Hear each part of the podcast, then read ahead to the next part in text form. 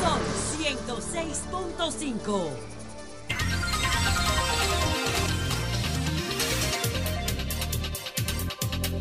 2.38 minutos, marque el reloj del salón donde se genera el sol del país, el sol de la tarde, que se inicia como de costumbre con el doctor Ricardo Nieves. Gracias Domingo, saludo a todo el equipo, buenas tardes a todo el país. Hoy es martes 28 de noviembre, en una tarde soleada y muy cambiando la temperatura, pudiéramos decir, cambiando a fresco. Bueno, la, mirada a las principales informaciones de este día, Alejandro, vence el plazo dado por la Junta Central Electoral para la inscripción de las boletas municipales y adelanto que hay un gran malestar porque muchos de los regidores, regidoras o concejales fueron removidos de los lugares donde habían quedado y eso ha pasado en varios partidos. Entonces hay gente, por ejemplo, que ganó en primero segundo y lo tiraron al sexto. Y eso ha generado mucho malestar. Mientras la Alianza Recate RD solicita otro plazo para inscribir las candidaturas municipales. Esta es la tercera vez que solicitan plazo. Naturalmente es un proceso muy complejo y más en alianza.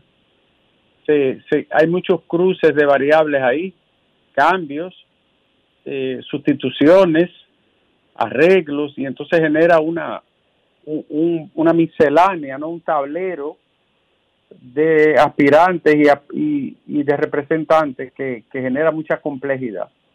Los partidos que conforman la alianza han solicitado a la Junta Central Electoral que extienda el plazo. Repito, es la tercera vez.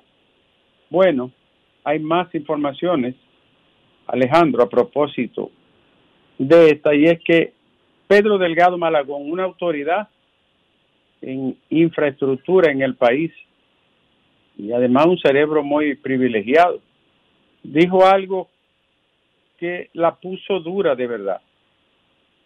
Es imposible costear un sistema de drenaje en República Dominicana, dice Pedro Delgado Malagón.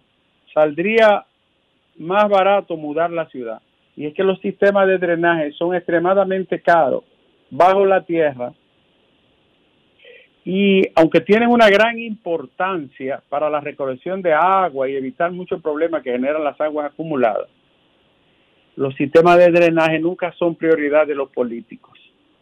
Dice él que es extremadamente caro el sistema de drenaje y de, y de desechos cloacales, que costaría un dineral y que sale más barato mudar algunas ciudades.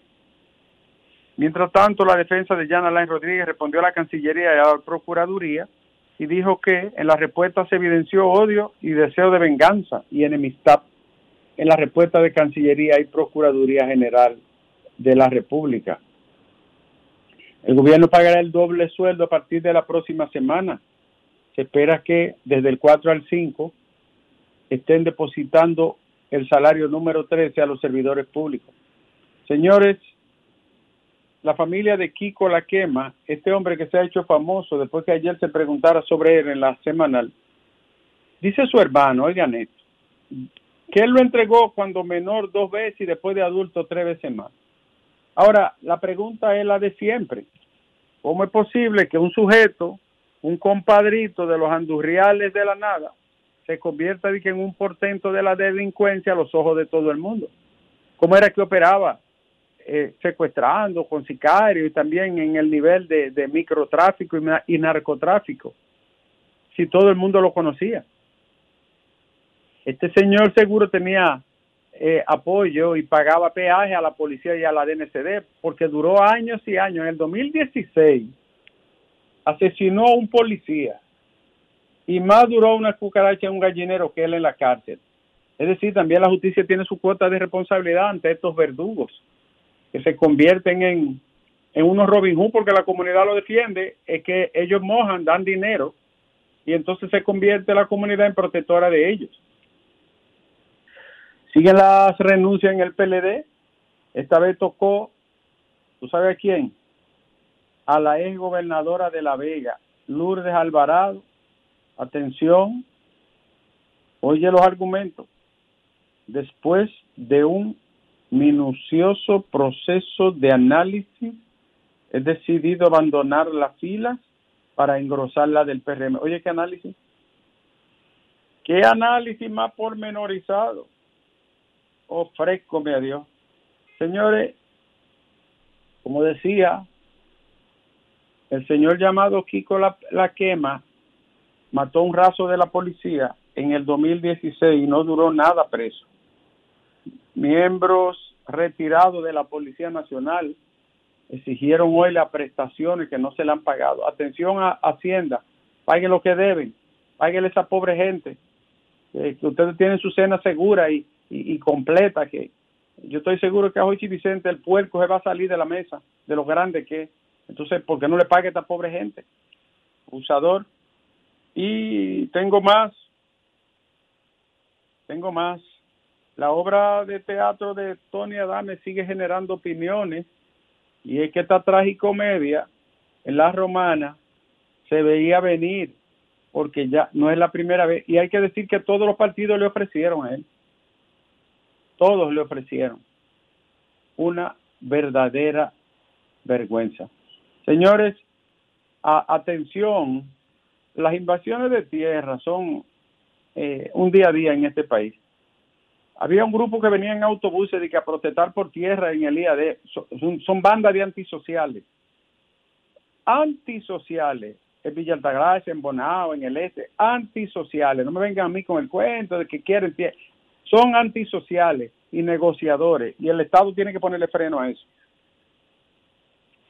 Bueno, 8 mil millones de pesos es el monto que se necesita para resarcir los daños por la lluvia, sin contar las obras públicas, Alejandro, mucho dinero. Una noticia triste es la de Santiago.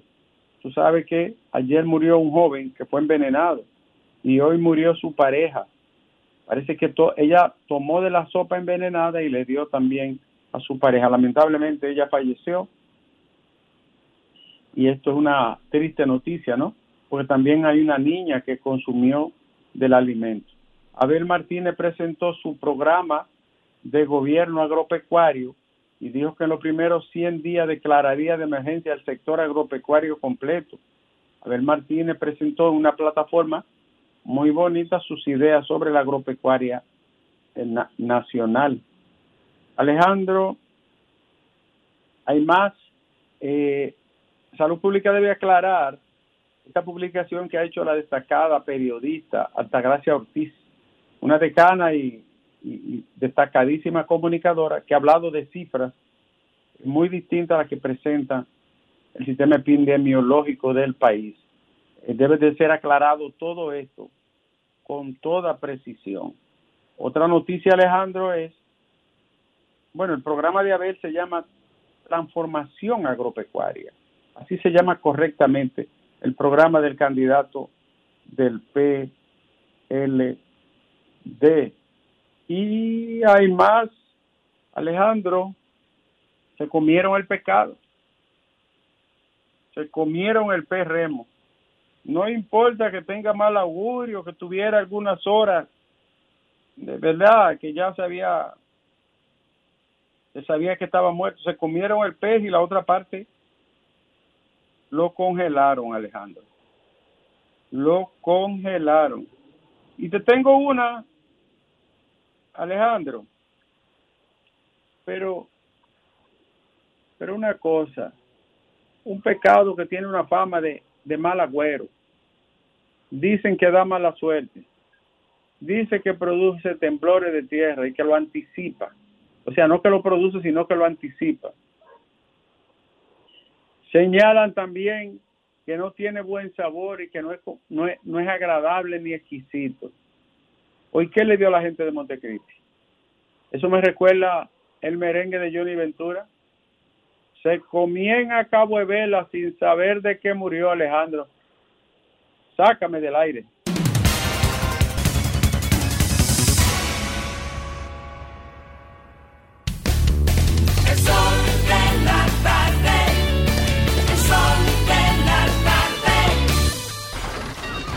Comunícate 809-540-1065. 1-833-610-1065 desde los Estados Unidos. Sol 106.5, la más interactiva.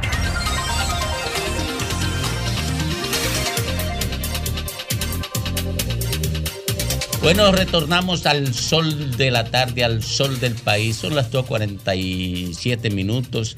Al concluir el policomentario del doctor Ricardo Nieves. Bueno, vámonos con la gente.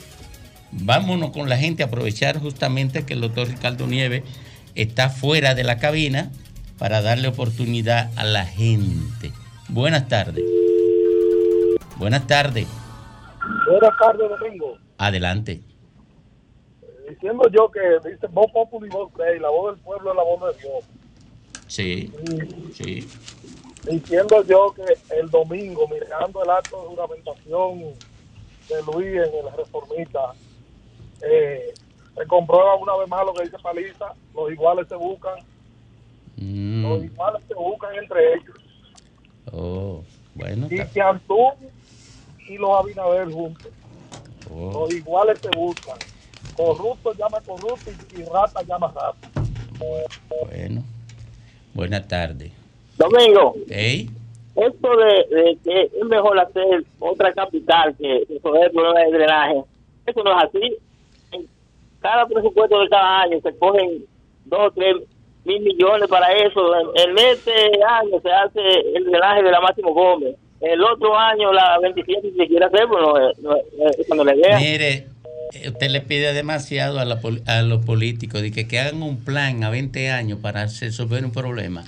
No, los políticos dominicanos no están entrenados para eso. Pero, Domingo, el drenaje es barato. Lo que es caro son nueve muertos de un tiro, ahogados. Bueno. Eso, sí es caro. Bueno, pero, pero, bueno, yo quisiera verlo de otra, más allá. Buenas tardes. Muy buenas tardes, Domingo y todos allá en cabina. Winer de este lado. Mira, para mí, yo que soy un hombre y tengo dos niñas, una de 17 y una de 12, para mí es una aberración que quieran imponerle a que una mujer no quiera tener lo que quiera lo que no quiera tener. Por ejemplo, con relación a las tres causales, yo entiendo que la mujer es que debe de tomar la decisión en base a la ley de las tres causales y el médico tomar la decisión de si peligra la vida. Todo aquel, yo entiendo, que no apoya esa decisión tiene características narcisistas y falta de empatía, porque la mujer es que debe tomar la decisión. ¿Qué usted opina de eso, Domingo? Bueno, yo lo que opino es que cuando los sacerdotes eh, sean mujeres, entenderán mejor a las mujeres. Bien. Eh, porque es fácil usted decirle a una mujer violada que para un muchacho cuando usted no es mujer. Es fácil someter a un ser humano a su voluntad cuando lo que va a ocurrir no ocurrirá en el cuerpo suyo. Buenas tardes. Buenas tardes, Domingo. Es un llamado de atención que quiero decirte a la señora del PRM. ¿Cómo que se llama ella? Yo no sé, el que la conoce. Sí, Ivonne, Ivonne, la que trabaja contigo. No, Ivonne no es del PRM. Bueno, bueno, lo disimula. Lo disimula muy bien. Eh, Ivonne, no, mira. Eh, que te diga aquí, aquí militantes políticos son, mira, ni Ricardo, ni Ivonne, ni yo tendremos posiciones, que uno la verá muy cerca de una posición y otros la tendrán. Bueno, domingo, lo Mira, el asunto es, óyeme, yo te estoy escuchando, oye, yo te estoy escuchando, oye, yo le estoy escuchando y después de su sesgo, la verdad, lo que usted quisiera decirme a mí no me interesa en absoluto, porque la etiqueta yo creo que sobra. Entonces, pase buenas tardes de mi parte. Eh, porque no tiene por qué hacerme etiquetas, querido, y tengo el derecho a expresar todo lo que pienso. Y si me escucha, y si realmente me escucha, yo creo que el sesgo está bien. Buenas tardes, mi querido. Buenas tardes. Buenas tardes. Buenas tardes. Buenas tardes, Domingo, Ivonne, Jovin, el equipo, Braille, Ciudad Juan Bosch. ¿Cómo están ustedes? Bien, bien. Domingo. Sí. Uno se siente apenado cuando uno ve a la magistrada Miriam Germán acorralando a, una entrevistada. ¿Por qué me siento indignado? Porque yo fui el primero que acabé con Jana Lai cuando quiso ridiculizarla ahí. Entonces eso da pena. O sea, a veces uno se lamenta de cosas, defender Breli, ¿cómo se, perdóname, Breli, ¿cómo se comparan pera con manzana? Explícamelo, por favor. No, no, no, tú eres más inteligente que yo, Joven. Tú no, no, pero explícame en qué se parece una cosa de otra. No, no se parecen, pero pero no, pero que no. La corraló, Joven. La corraló. Oye, pero eso es un careo, eso es para corralar la verdad. Porque ella le dio su respuesta, e, ella le dijo que ella, que ella era provida. Oye, Pero ya, Ella comenzando por ahí. más luego, pero e- ella quiso acorralarla, quiso ridiculizarla. Pero ella, e- ella estuvo clara con su respuesta. No, no, no. Lo Breli, que pasa, perdóname, tú has ido. No, bueno, quizás no. No, no, pero, dime, pero, óyeme, mira, yo te recomiendo, de verdad, encarecidamente y con el mayor respeto. Por ejemplo, cuando tú te vas a evaluar una tesis doctoral, tú te presentas frente a un juzgado que te hace 99 preguntas. Búscate una, una vaina de esa en YouTube para No, que tú veas lo que, que es acorralamiento del punto estrictamente académico. Pero además en este caso no es ni siquiera acorralamiento. Lo que pasa es que ¿qué es lo que se procura ahí? No es solamente que tú aspiras a esa posición, como decías tú, yo vine ayer, de ser una jueza, ser más jueza todavía por la posición que ocuparía en este caso, sino cómo usted eh, actuaría frente a determinados temas. Y por eso, por supuesto, yo pienso que fueron las preguntas de Miriam, que de hecho no fue quien la que planteó primero el tema, fue Bauta. Y lo siguió y correctamente lo hizo, porque a partir de lo que dice la Constitución, artículo 37, porque también he escuchado a otras personas, ¿por qué traer el tema de las tres causales? Como que fue traído por los pelos y no tenía nada que ver con los que estaban ahí. Lo que eh, pasa es que los precedentes, la jurisprudencia son delicadas. Ella es procuradora justamente por una, por una jurisprudencia o por un precedente de ese mismo tipo. El que ella se comporte en mayor o menor proporción a cómo se le comportaron a ella, la gente siempre hará, hará la comparación. Es que la comparación no es válida, absolutamente. Si no fuera válida, no Félix tuviera tanta gente comparando. Bueno, lo que pasa es que son la gente a la que la, la gente a la que lo compara son las mismas a las que en la respuesta esa jueza trató de normalizar una No, práctica, no, óyeme, no, una no, práctica, justamente. una Normalizar práctica- y una- romantizar. perdóname, No, Alejandro, perdóname. una práctica No, tan aberrante como es, por ejemplo, el incesto. Y romantizar. ¿Entiendes? Porque es a partir de la no oye, es a partir de la lógica de las limitaciones de mucha gente para entender el problema, porque ahora lo que estamos ahora volvimos al tema de las tres causales, pero ahí el tema no era las tres causales como tal.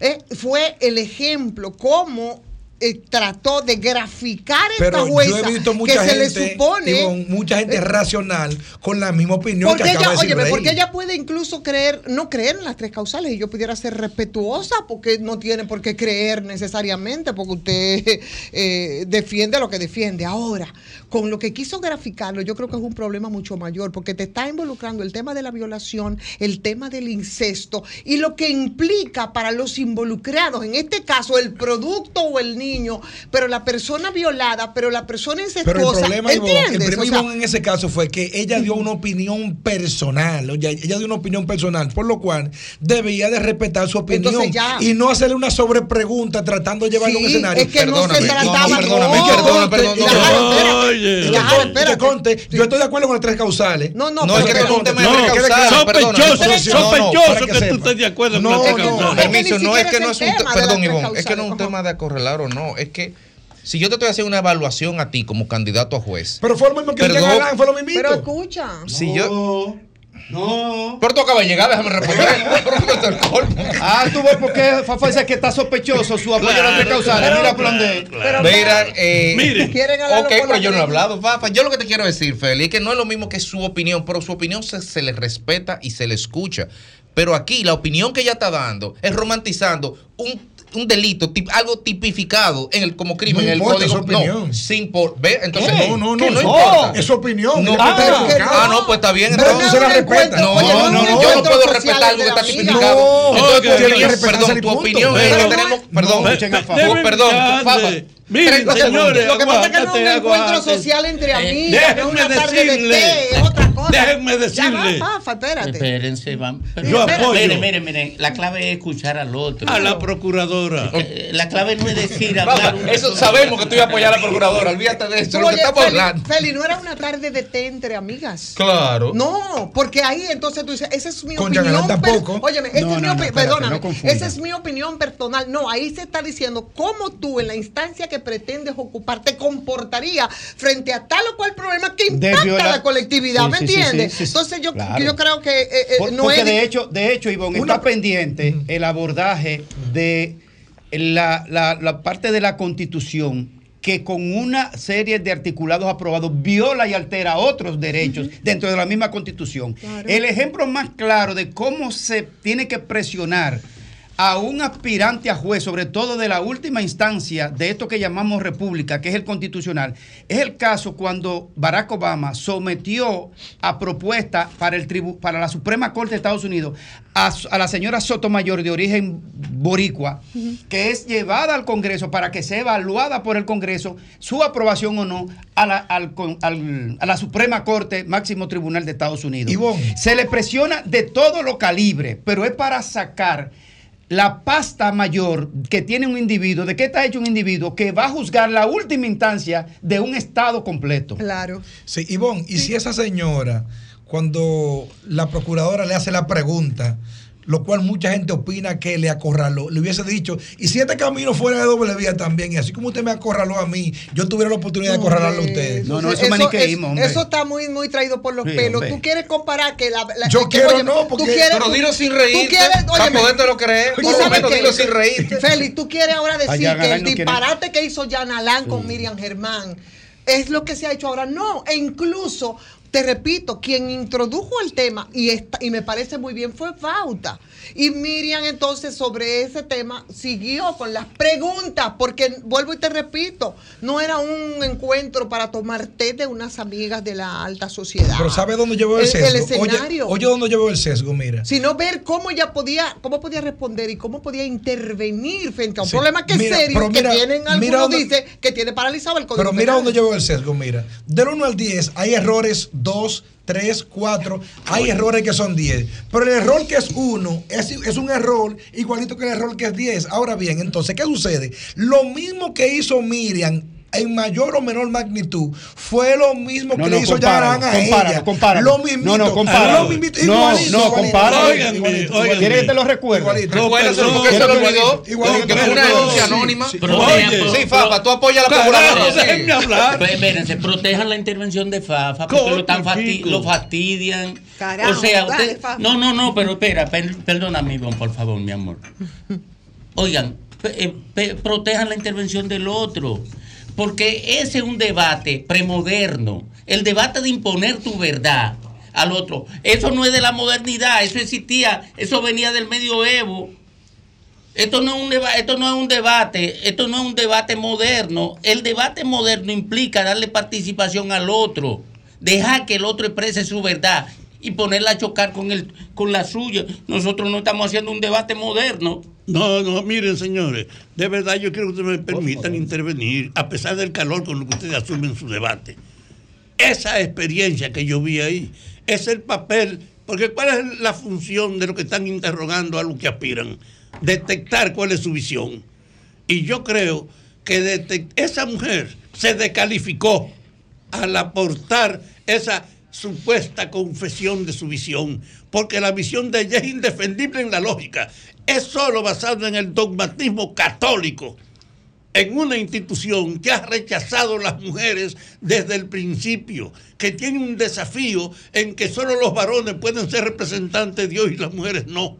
Y desde ese punto de vista, esa visión que salió ahí es una expresión del atraso, de la discriminación. Y yo creo que Miriam hizo bien con hacer ver, porque eso descalificó a esa mujer para aspirar a ser jueza. Miren, yo quiero pedirle permiso a ustedes para decir lo siguiente. Ella tiene derecho a expresar su pensamiento ahí. Y Miriam tenía derecho a sacarle su pensamiento, porque ese es el, es Ese el, es su propó- papel. es el propósito del, del consejo, del examen del consejo.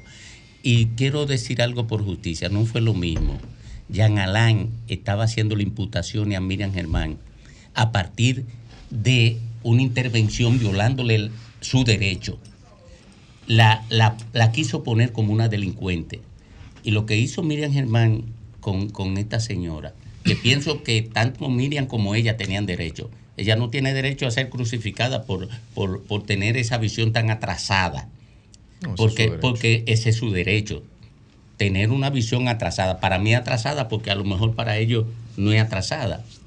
Y ahí que tienen que chocar las dos verdades para iluminar el pensamiento.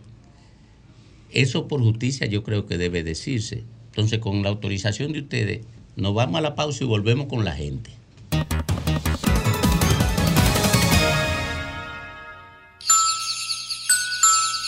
En Navidad, siente el calor humano de Sol, la más interactiva. El sol de la tarde. El sol de la tarde. Sol 106.5, la más interactiva. Una emisora RCC Miria. El sol de la tarde. En Navidad, siente el calor humano de Sol, la más interactiva. Sol de la tarde. Sol de la tarde. Comunícate 809-540-1065. 1-833-610-1065 desde los Estados Unidos. Sol 106.5, la más interactiva.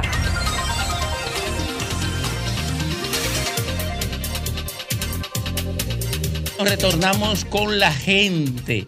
Eh, rico debate, ¿verdad? Y tuvimos que robarle un ching a la gente para... Sí, sobre todo porque esta gente no querían dejar hablar a Fafa. Buenas tardes. Adelante. Buenas tardes, ese gran equipo. Adelante, mi querido. Ah, es importante que ustedes entiendan que este es un pueblo que tiene un sexto de primaria y que ustedes son el modelo para nosotros. Tener un buen debate y un debate que nos enseñe es importante y ustedes tienen la capacidad para hacerlo. Gracias. Perfecto. Mire, llame todos los días, por favor, para que Fafa lo escuche. Buenas tardes. Adelante. Adelante. Sí, bueno, aquí, aquí- aquí estamos hablando de Bron, hace un frío aquí de mamacita hoy. Ah, el Bron, hace mucho frío. Hubo una tragedia por ahí. Eh, una dominicana, Ay, sí, su sí, sí, niñito sí. y su. ¿Sabe algo de eso? No, no, no me he enterado nada, estoy Ah. durmiendo, pero el despertador para oír, para oír mi programa favorito, que es el gobierno de la tarde. Ah, gracias. Eh, El sol de la tarde. Sí. El sol de la tarde. Porque aquí de, de los gobiernos nada más quedamos Ivonne y yo. Oye, y vos- y vos- y vos, ya no gobierno, y vos- Eh, una, Es el poder detrás del trono, eh, detrás del trono. Eh, Ivonne, Ivonne es la conquista, la última conquista excelente de RCC Media. Buenas tardes. Adelante. Buenas, Sí, buenas tardes para todos. gracias. Yo pienso que nadie tiene derecho a quitarle la vida a nadie, aun sea un feto. Pero esa señora no debió decir que todos felices. ¿Cómo van a ser todos felices? Eso va a arrastrar al niño por generación. El papá, el abuelo y la mamá, la hermana. Eso no es verdad, que son felices. Buenas tardes. Sí, buenas tardes. Adelante, mi Sí, querido. Lo, lo primero es, Domingo, que es una barrabasada comparar a Miriam con Jan Alain. Y segundo, Miriam hizo su trabajo como dice Jóvenes y como dice Fafa. Ese es el trabajo, ella actuó correctamente. Ese es el trabajo del consejo. Gracias. Gracias a usted. Buenas tardes. Buenas, Domingo. Domingo, Hey. eh, para anunciarte que significar, reconocer instituciones que en el gobierno de Luis Abinader están funcionando. Por ejemplo, me refiero a ADES. ADES, que la maneja el licenciado Catalino Iciano, ha entregado más de un millón de tarjetas con chi para evitar esos procesos anteriores de que había muchas irregularidades y demás para proteger a, a los consumidores de la misma. Y por otra parte, hay una discusión porque estamos en el 24 próximo a unas elecciones y se está hablando de un 28. Y queremos, y he, y he escuchado que David Collado, que David, aquí hay dos candidatos, dos jóvenes, sumamente brillantes, talentosos, que tienen un futuro eh, mejor que cualquiera que él. Wellington ganó y Eduardo San Lobatón, que los dos juntos son un monstruo. Buenas tardes. Ya, Buenas ya yo digo que no aspira ya. Adelante. Eh, Por favor, me permitan un comentario Adelante. sin, sin sesgo. Tú entras a la Yo dije cuando- defensiva. Yo dije, que, yo dije que cuando llegó Ivonne, llevaron el show de mediodía para allá. Pero otra cosa, El show de Por favor, mediodía. ¿y ¿Qué, favor, significa favor. eso? por favor. Bueno, pero por favor, no es que tú hagas un monólogo, la gente tiene Ni derecho a hablar contigo. Ni, ni Permiso, tiene, ni tiene derecho permiso. con impunidad a atropellar a nadie aquí. Permiso. ¿Puedo hablar? Mm, Bueno, puede hablar, pero bien. Yo no estoy hablando mal. Sí, está hablando mal. Entonces, ¿qué estoy? Permiso. Pues yo, pues, cuando ustedes empezaron el programa, los, los turnos de los oyentes se respetaban. No, Ahora no se respeta nada. Nosotros somos los que dirigimos aquí. Sigue. Ok, entonces, ahora me- si me deja continuar. Sí, continúa. Ok. Ivonne, ustedes son cuatro hombres ahora mismo ahí. Pero Vo- Ivonne lo está Sí, cuatro, porque sí, bueno, hay uno que está- hay uno que está hombre, ¿verdad? Eh, eh, hay uno que no es hombre, ¿verdad? Se supone que la idea, y cuando le cerraron ahorita al oyente, yo que estaba aquí me sentí mal. Porque se supone que la idea no es que el oyente llame para decir lo que ustedes quieran escuchar. Se supone, entre comillas y en punto suspensivo, que es para que ustedes escuchen que se exprese el oyente. Coartarle, coartarle la intención del oyente de expresarse, me parece humildemente que no es correcto. Y eso se vio muy Mire, pues aquí no se permite que nos que nos insulten ni nos cuestionen a la reina. Aquí no hay democracia. No hay democracia. No, porque tú eres un dictador. Yo soy un dictador. Apoyado- un dictador. y todo el que ataque a la reina, eh, todo el que ataque a la reina me tiene de frente a mí. Buenas tardes. Dictadura con respaldo popular, total. Exacto, buenas tardes. Domingo. Adelante. Hasta. Feli lo apoya. Claro. Aló, Amén. Domingo, Adelante, mi querido. ¿me oye? Sí, adelante, querido. Domingo, yo quería con, con el mayor respeto que tú te mereces. Sí. Eh, uno tiene derecho a pagar una encuesta particularmente. Sí, todo el mundo tiene derecho a eso. Entonces, Domingo, ¿qué tú opinarías? Yo espero como buscar una encuesta como, pero solamente en, ci- en- en ciertos lugares. Por ejemplo, una, que vayan que vayan a encuestar en los supermercados, en las farmacias, eh, eh, en las clínicas, en los hospitales, donde se paga la energía eléctrica, donde se paga la luz, donde se paga el agua. Eh, eh, eh, a ver qué, cómo, quién gana ahí. Bueno, sería igualito que si van a encuestar a la oficina pública. Si en la oficina pública gana el gobierno y si en los hospitales y donde se paga la luz gana la oposición. Simple. Para eso no hay ni siquiera que hacer una encuesta. Buenas tardes. Adelante. Gracias, Domingo. Buenas tardes. ¿Cómo Buenas tardes. Está bien, no vamos a cuestionar ni atacar a la reina, pero también el tema del compañero Fafa, yo quiero que Fafa se refiera a los temas nacionales diversos y a los problemas que aquejan al país, porque con mucho respeto, Fafa no puede estar ahí para abordar un solo tema. Es que Fafa tiene derecho a hacer Por- bocina. Fafa tiene derecho a hacer bocina del PRM. Él se lo ganó quitándole un tanque a los gringos. No Aunque lo el PRM no se lo agradezca. Eso no es lo que Ni queremos paga. decir. Ni Que le paga queremos- ni se lo agradece. Lo que queremos decir es que Fafa está tan enterado de los problemas que afectan al país que queremos escucharlo eh, referirse a eso, como el ve- problema, el problema del hambre que está pasando la gente porque el dinero no le da, los problemas de los productos agropecuarios. Perfecto. No dice nada. Ok. Todo el respeto que le tengo, porque ya lo de la Ok. reina, eso es intocable, pero también hay temas para ella más importantes que lo que ella trata ahí. ¿Y Que cuál Oiga, no- lo mismo que le estoy diciendo oiga, a mire, Papa. mire, mire. Yo creo, quiere que le diga una dinero que no cosa. alcanza, de los productos agropecuarios que están por la nube. Que Oiga, nadie puede sí, pero para eso el tenemos a. Feli, a Feli Lajara.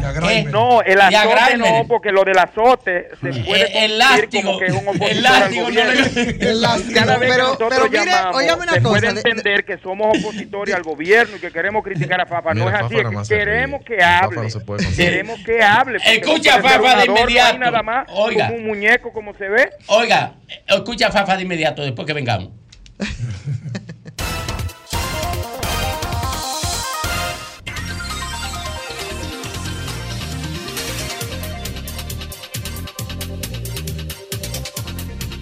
3.24 minutos aquí en el sol de la tarde y en todo el país.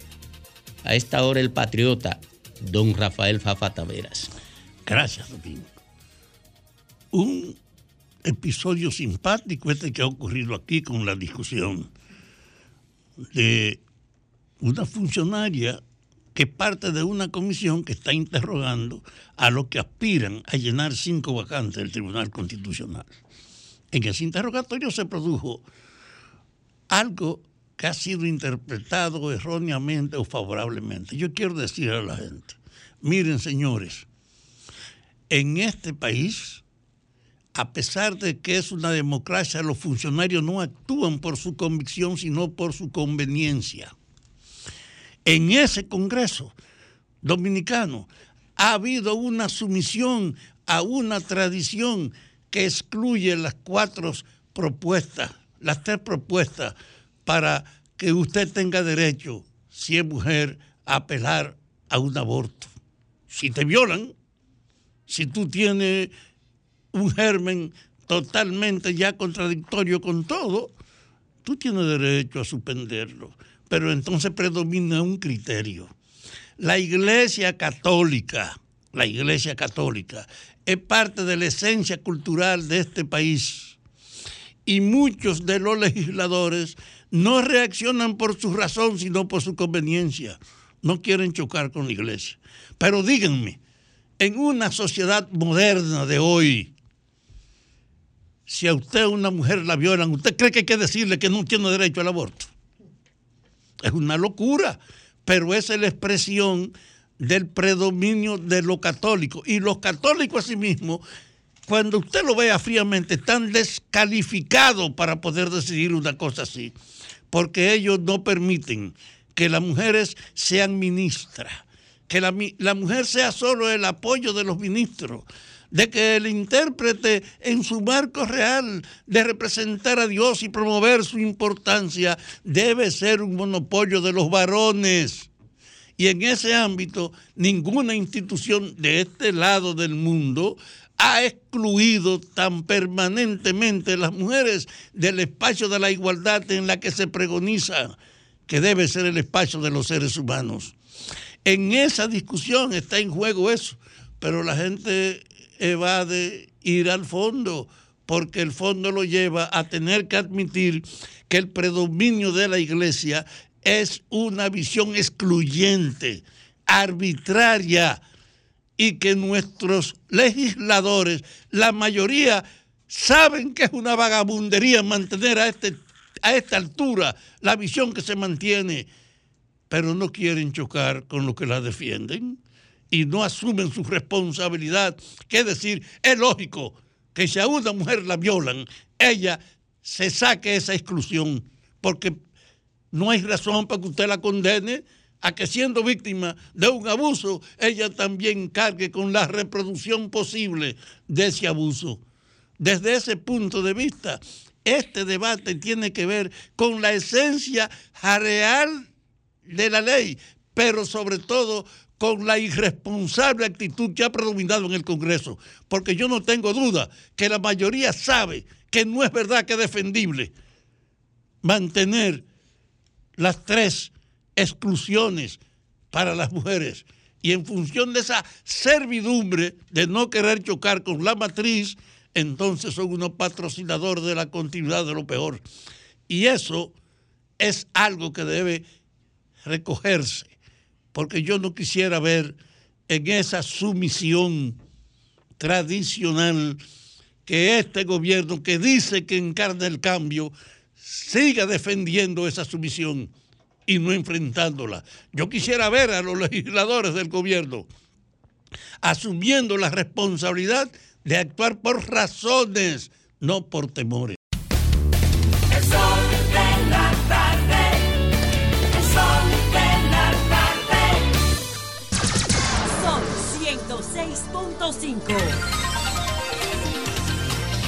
3.35 minutos. 3.35 minutos. Es la hora de la reina del sol. Aunque a muchos no les guste, acertó Antonio Espallá al integrarla aquí al sol del país. Ivonne Ferreras. Ay, no estoy buscando chisme con la ingeniera Pion.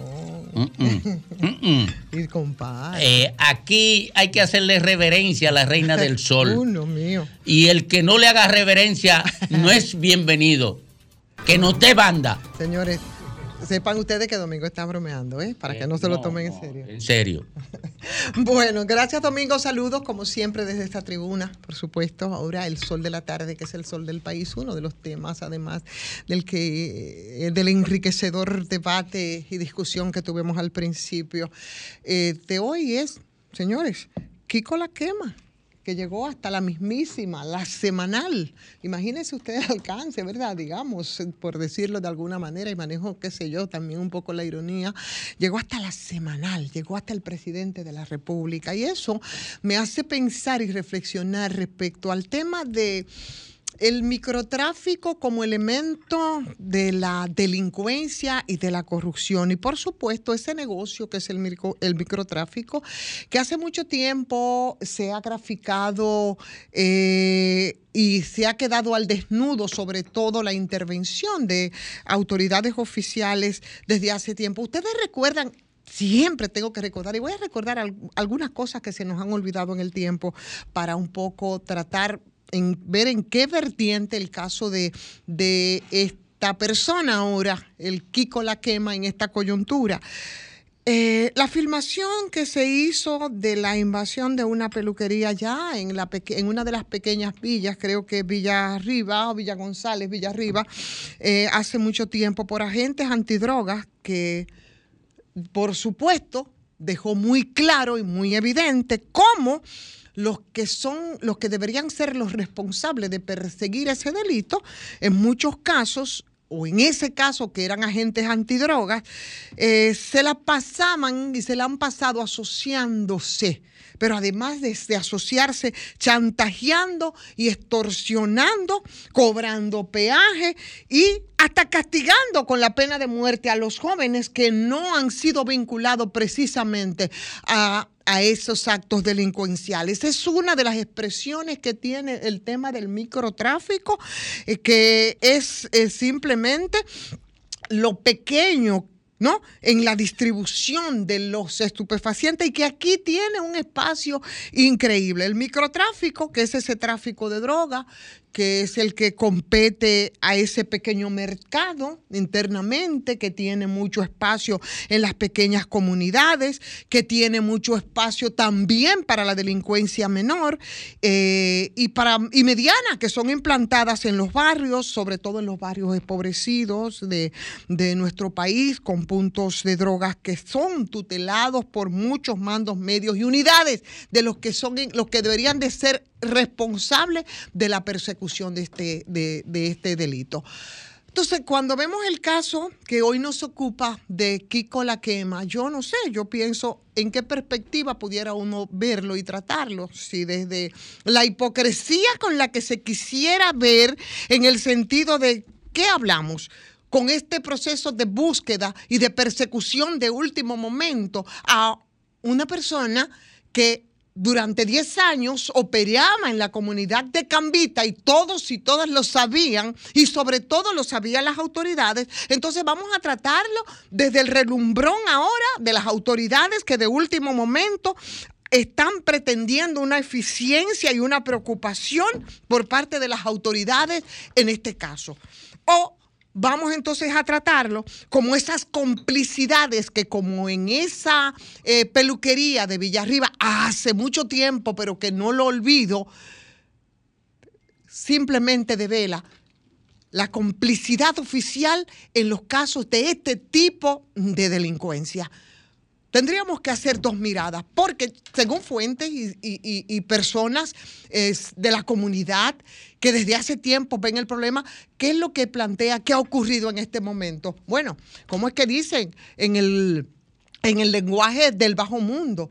Lo sapearon. ¿Sapearon a quién? A un pleito entre uniformes que se beneficiaban de Kiko la quema Y por eso, como en otros casos mucho más grandes, actuaba con una impunidad impresionante en esa comunidad, que ahora retoma el temor, por supuesto, que ha tenido desde siempre, por la interacción de este que incluso, bueno, pues ha estado un poco eh, mostrando eh, cómo han actuado el narcotráfico llenando algunos espacios que el Estado no ha hecho, proveyendo a la comunidad de esas faltas y de esas falencias del Estado. Entonces, el caso de Kiko La Quema, a mí me recuerda también otro caso. Y me recuerda en algún momento en Baní, muchos lo recordarán ahora, la muerte, el asesinato de un oficial. Estaba en una calle, cayó, vino otro, que si un motor, que si fue otro oficial, que si fue un tumbe, que se vinculó al microtráfico. Y al vínculo con estos delincuentes como Kiko La Quema, que eran los que tenían esos negocios. Y recuerdo, y eso está ahí documentado, salió el entonces honorable senador de Baní, Wilton Guerrero, a decir, ah, pero sí, esos son temas del microtráfico, porque nosotros desde nuestras oficinas aquí hemos identificado 41 puntos de drogas. Imagínese usted por dónde andan las autoridades, las principales autoridades de esas comunidades, en caso como lo que es el microtráfico. Entonces, como ese caso y en esa perspectiva, podemos nosotros entonces ver y pensar en el caso de Kiko La Quema, ¿qué es lo que se está, de qué, de qué estamos hablando? Estamos hablando de las complicidades oficiales, estamos hablando de cómo se llenan los vacíos del Estado por la delincuencia, porque este como la soga allá en Gurabo también era un héroe, defendido por esos mismos jóvenes a los que les daban máster para incorporarlo también a la delincuencia, pero nadie lo veía. Y no se veía por esas complicidades que no es nada nuevo, que siempre se han dado en este país. Entonces, nadie sabía que Kiko La Quema tenía 10 años operando ahí en la comunidad de Cambita. Como nadie sabía la forma de cómo operaba ya en más grande, José David Figueroa Agosto, ya más vinculado al narcotráfico. Es lo mismo, exactamente lo mismo. Y la verdad, yo me quedo con la versión de mi fuente. Aquí parece que se trató de un tumbe, ¿verdad? Entre uniformes de los que miraban para otro lado para no darse cuenta de qué estaba ocurriendo con esta persona ahí en esa comunidad. Es un asunto simplemente de negocio entre esas complicidades que frente al tumbe el asunto lo llevaron, señores, a la mismísima semanal del presidente de la República, que tuvo que referirse, ¿eh? eh, demandando la entrega rápida de Kiko La Quema. Pero ¿cuántos Kikos La Quemas andan dispersos y abrazados de esa mismísima complicidad oficial de siempre?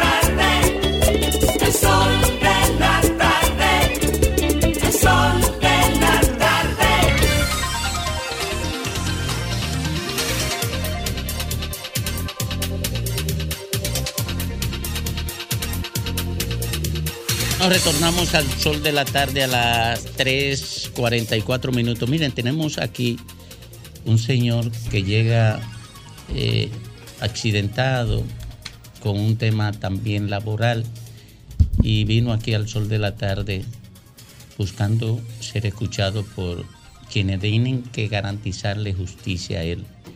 Vamos a comenzar por su nombre. ¿Cómo se llama usted? José Antonio Sánchez. ¿A qué se dedicaba o se dedica? A mí me pasó un accidente de trabajo. Yo soy oficial de seguridad privada. No que lo diga de la boca para afuera, sino que estoy registrado con más de 20 años en la aseguradora social DIDA. Y cuando me pasó este accidente, ustedes saben que yo me entrevisté. ¿En qué consistió el accidente? Eso fue que yo iba saliendo del laboratorio Avia para entrar al hotel en Marión.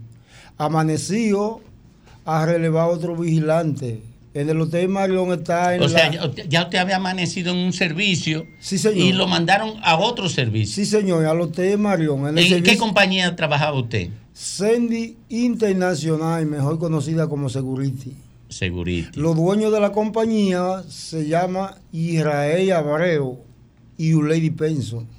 Supuestamente esa compañía, con el embargo que hizo el abogado, recomendado por el Ministerio de Trabajo, pertenece al general Peña Antonio, ministro general de la Fuerza Aérea, Oh, sí. según el embargo. De abogado que me recomendó Johnny Cabrera, de asistencia judicial del Ministerio de Eh, Trabajo. eh, eh, falló, el Tribunal Laboral falló en favor suyo. Sí, señor. La ¿Cuánto, ¿Cuánto implicaba para el pago? Yo demandé por 20 millones de pesos, pero el juez entendió que a mí me, me tocaban 821. 821 mil pesos. El abogado embargó una propiedad porque supuestamente esos generales y esos coroneles que son los dueños de la compañía de Guachimane no tienen cuenta nombre de ellos porque parece que ellos se manifiestan como que si son narcotraficantes. Y el abogado lo único que les halló fue esa propiedad millonaria. Y como el juez lo que me dio fue 821 mil pesos, él la ejecutó por ese pago. Pero fue por el tema de la compañía de seguridad.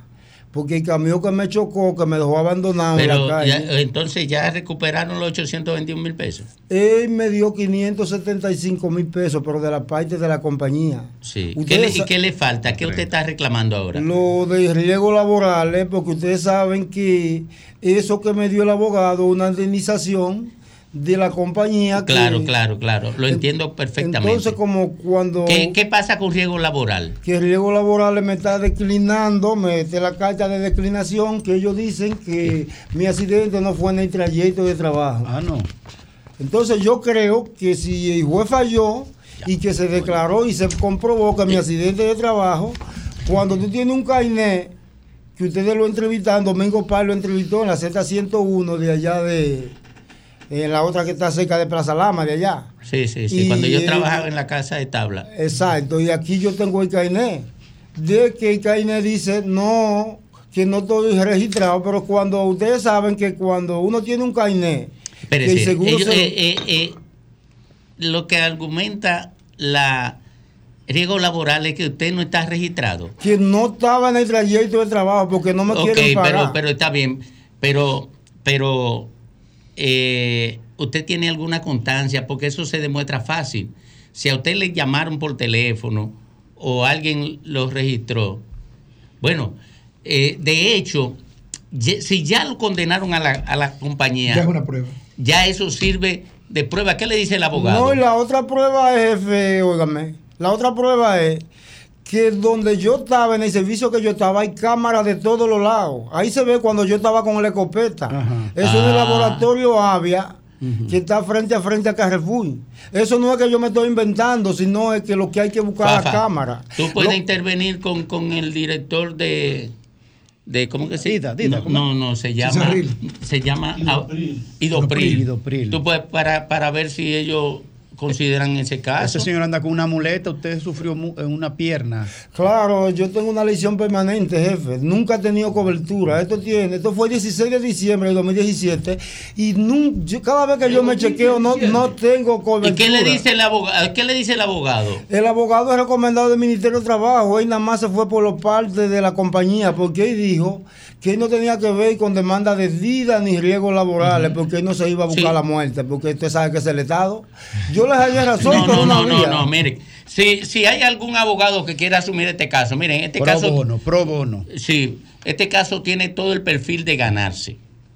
Yo no sé por qué el abogado, bueno, porque se fue más fácil por lo- el 30% Claro, la laboral. parte civil. No, no tiene que trabajar mucho para conseguirlo, porque él lo presiona con el embargo, pero como uno puede embargar el Estado, Exacto. Él no tiene capacidad de presión. Eso por eso fue- el abogado le sacó los pies. No, y que, él- que es incorrecto de parte de ese abogado.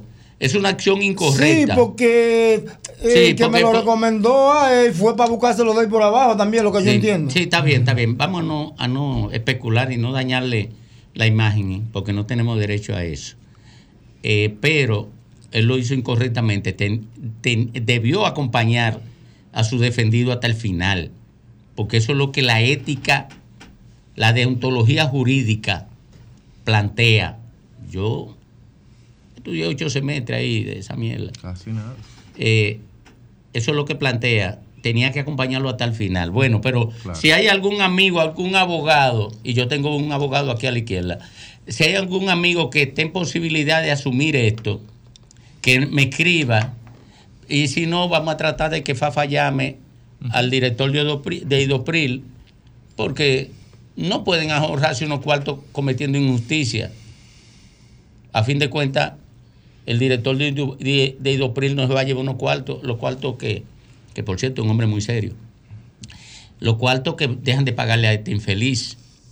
No se lo va a llevar para su casa. Mira, mira, Domingo, aquí las compañías de, de guachimanes, para que la gente entienda, el hijo de seguridad privada, pero mucha gente no entiende qué es lo que es un guachimán.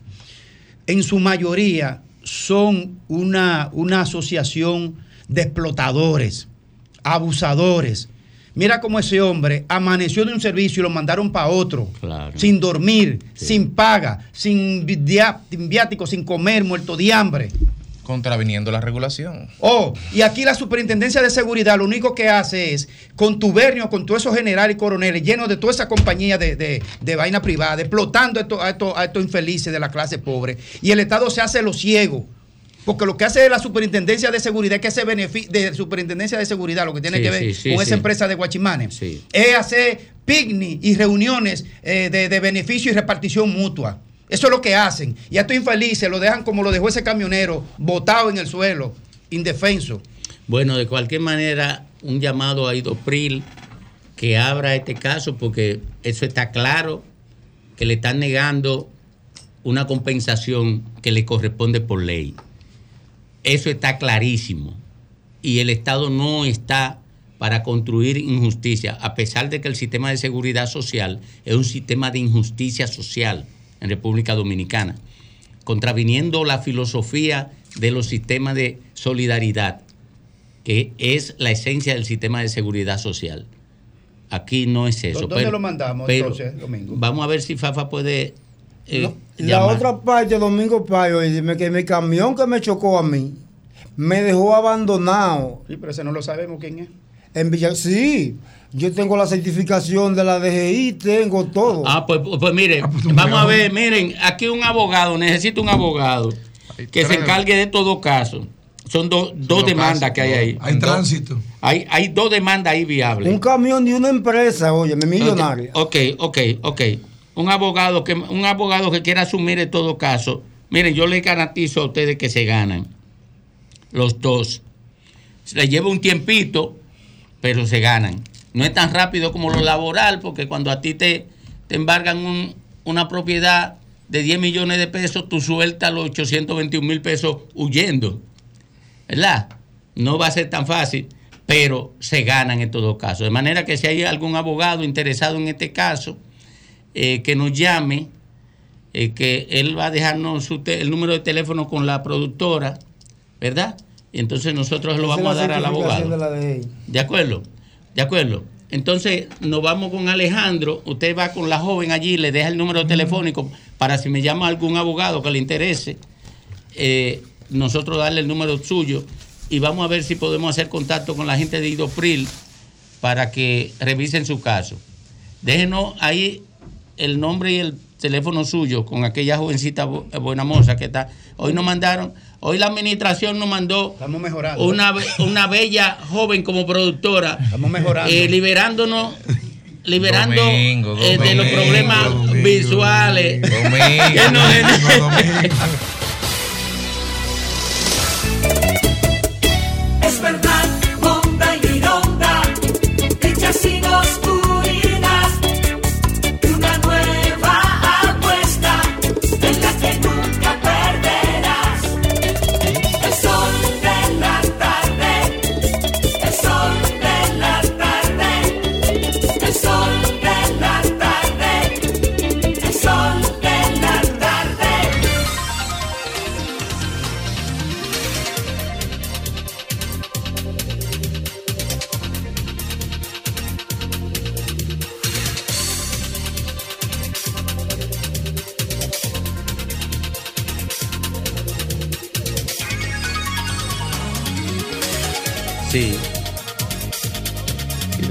Bueno, retornamos, retornamos aquí al sol de la tarde. El lástigo. Eh, no, es que no, no, no es el lástigo. Es, es el otro. volar grande. No, No, es- el primo. es- El es- primo. El primo. El, El primo suyo. El primo. Es primo. No, porque entonces la, la audiencia del lástigo eh, lo sabe más o menos el horario y le caen atrás la, la audiencia y no se van a topar con él ahorita. Vamos a perder no, audiencia. No, no, es verdad, tienes Para razón. ver el gracias, azote. Gracias. Gracias. El primo. Eh, el azote. el azote. Graimer Méndez. Gracias, Domingo, y qué bueno que este caso que acaba de acontecer aquí en el Sol Social de la tarde. Hay que hacer un llamado de atención duro, Domingo, duro a la Superintendencia de Seguridad. Yo tenía un comentario precisamente sobre eso aquí en, en la, archivo hace tiempo. Lo retomaré. Lo retomaré. ¿Sabes por qué, Domingo? Porque la sociedad, nosotros, las personas en la calle que nos topamos con estos infelices en los establecimientos, estamos subvencionando el pago de ellos porque nosotros, por, por, por pena, le comenzamos a dejar menudo y cosas donde estamos. Y nosotros estamos subvencionando lo que la Superintendencia de Seguridad debe garantizarle. Perdóname, Graimer, Sí. que interrumpo tu comentario, pero es para agradecer al doctor Danilo González, abogado, que ya se puso a disposición para asumir el caso. Y discúlpame. Si no, no, aprovecha y enganchalo ahí mismo. Sí, ahora en mismo lo que yo voy, voy a hablando. hablar con la joven. Bueno, este. Gracias, Domingo, y gracias a toda la audiencia de Sol de la Tarde, Sol del País. Miren, yo vengo diciendo desde hace mucho tiempo, años en los medios de comunicación, algo que yo he analizado y he estudiado y hay montones de casos verificables en la República Dominicana. Y yo lo he llamado el, eh, hasta que no rompamos el eslabón maldito entre las autoridades de, de perseguir al delincuente en alianza con los propios delincuentes, nosotros no vamos a bajar la criminalidad, ni la inseguridad, ni la delincuencia. Y yo he puesto, tengo años poniendo tres ejemplos de Estados Unidos de que tenían los más altos índices de criminalidad, de violencia y de inseguridad ciudadana en Estados Unidos y son objetos de tanta criminalidad y tanta violencia que son objetos de narrativas, eh, de guiones, de películas en los Estados Unidos, en la cinematografía norteamericana, hol- hollywoodense sobre todo. Y eran Los Ángeles, Chicago y Nueva York. Eran tres enclaves de el eslabonamiento maldito entre los delincuentes, los grupos mafiosos y la policía de, local de esos estados. Cuando el Estado federal intervino en Nueva York, en Los Ángeles y en Chicago, para lo primero que hizo para lograr la estabilidad y la tranquilidad y bajar los niveles de delincuencia en esos tres estados, lo primero que intervinieron fue la estructura policial de esos estados y rompió el eslabón en cada uno de esos estados que tenían con las mafias judías, con las mafias chinas, con las mafias eh, en el caso de Nueva York, con las mafias latinas, y le pusieron tiempo a esa relación entre los policías corruptos y los delincuentes. En la República Dominicana, mientras el Estado no intervenga la estructura criminal aliada de, la, de los comandos policiales con los, con los, los grupos criminales organizados de este país, no vamos a acabar con la delincuencia, ni, con ni vamos a aportar a la seguridad ciudadana, ni vamos tampoco a resolver el tema de la alta criminalidad. No lo vamos a resolver. Y esto es a propósito precisamente del caso de Kiko La Quema. Entonces, oiga lo que dice la policía, que él tenía un prontuario criminal en Cambita Garavito, claro, tiene ramificación para el municipio de San Cristóbal, pero fundamentalmente, y la policía lo cita por su nombre, dice, que él tenía incidencia criminal de secuestro, venta de armas, venta de droga, de todas esas cosas. Oye bien, en Cambita Garavito, en la comunidad, sí, oye esto, en la comunidad de Lucinda, La Guama, Arroyo María, La Toma, El Cacao, Muchas Aguas, Cambita Centro y La Loma, La Colonia y Los Maguineos, todo en, en Cambita Garavito. ¿Cómo la policía sabe de antemano dónde están los puntos específicos donde Kiko La Quema, llamado José Antonio Figuereo Bautista, tenía control de esa zona en materia delictiva. Yo siempre he dicho que todos los, los directores policiales o comandantes de destacamento en los territorios, municip- municipios o territorios más pequeños, no hay manera de que se mueva, se mueva la, delin- la delincuencia sin que el comandante policial lo sepa dónde están y quiénes son. Se alían en ese triángulo maldito, entonces en ciertas ocasiones, pero en menos, en menos, eh, con menos cantidad proporcional a lo que hace la policía, ciertos eh, agentes del Ministerio Público que también se asocian en algunas ocasiones al delito. Es un triángulo maldito entre la policía, Ministerio Público y los propios delincuentes. La sentencia de muerte, que fue lo que emitió el presidente de la República, para que se lleven de encuentro aquí con la quema, cuando dijo, cuando dijo que se entregue y que su socio ya tenía un 29, el presidente usando un lenguaje, un lenguaje policial que no le corresponde. No le corresponde. Ahí reportó una hermana de Kiko La Quema diciendo que la policía cuando fue a su casa le puso una funda negra en la cabeza asfixiándola para que le dijera que dónde estaba. Tortura, eso se llama.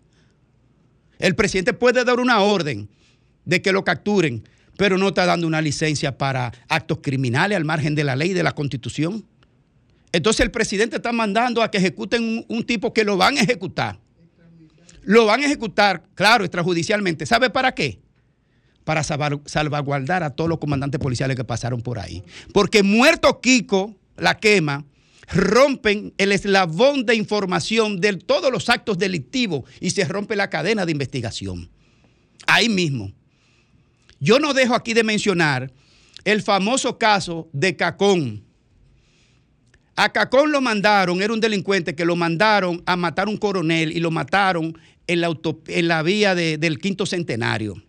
Y muerto el coronel, entonces mataron a Cacón, la propia policía, para romper el eslabón de la, de la información respecto de los actos delictivos que estaba vinculado ese coronel que mandaron a matar, que estaba investigando un caso.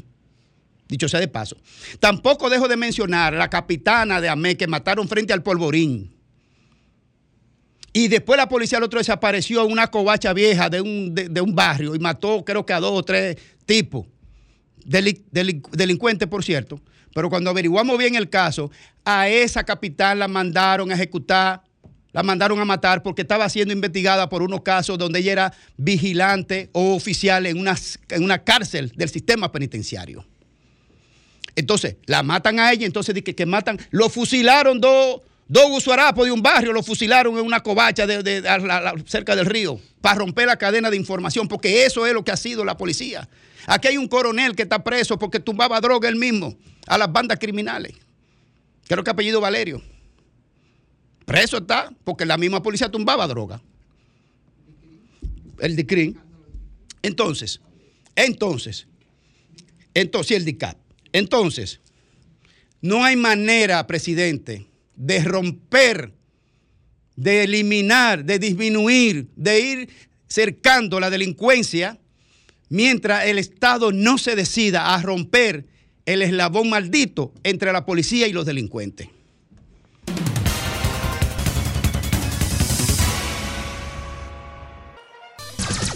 Sol 106.5.